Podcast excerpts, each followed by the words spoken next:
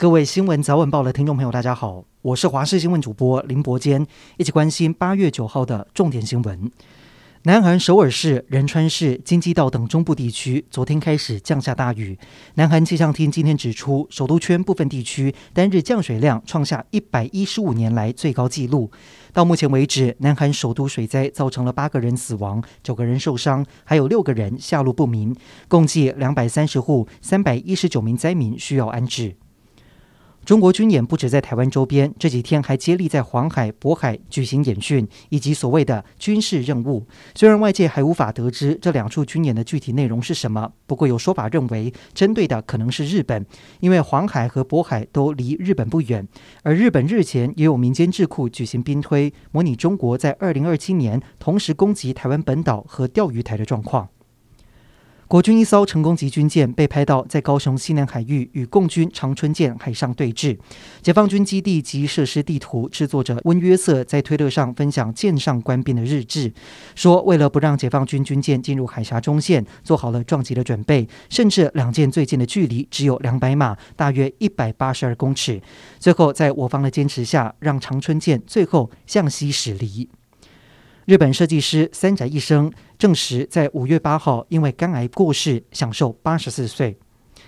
美国联邦调查局拿着搜索状突袭封锁，并且搜查了佛州的棕榈滩、前任总统川普所有的海湖庄园，目的是调查川普卸任时擅自取走机密档案的行为。司法部怀疑机密档案被送去海湖庄园，因此大举搜查。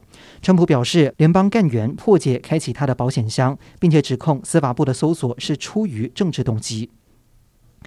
美国参院在八月七号通过降低通膨法案，预计投入将近三千七百亿美元发展干净能源，以应对全球气候暖化问题，带动再生能源股、电动车股在八月八号连绝大涨。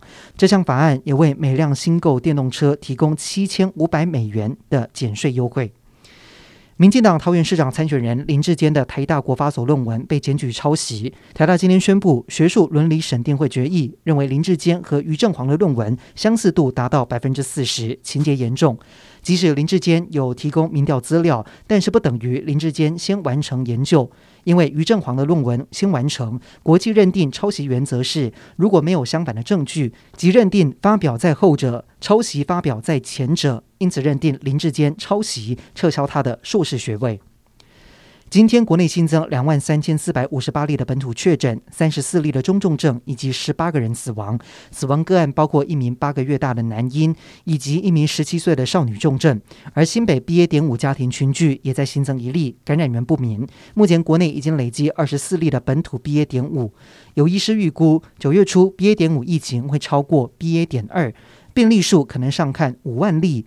对此，指挥中心发言人庄仁祥表示，不排除上看五万例的可能性，认为高峰可能落在九月底、十月初。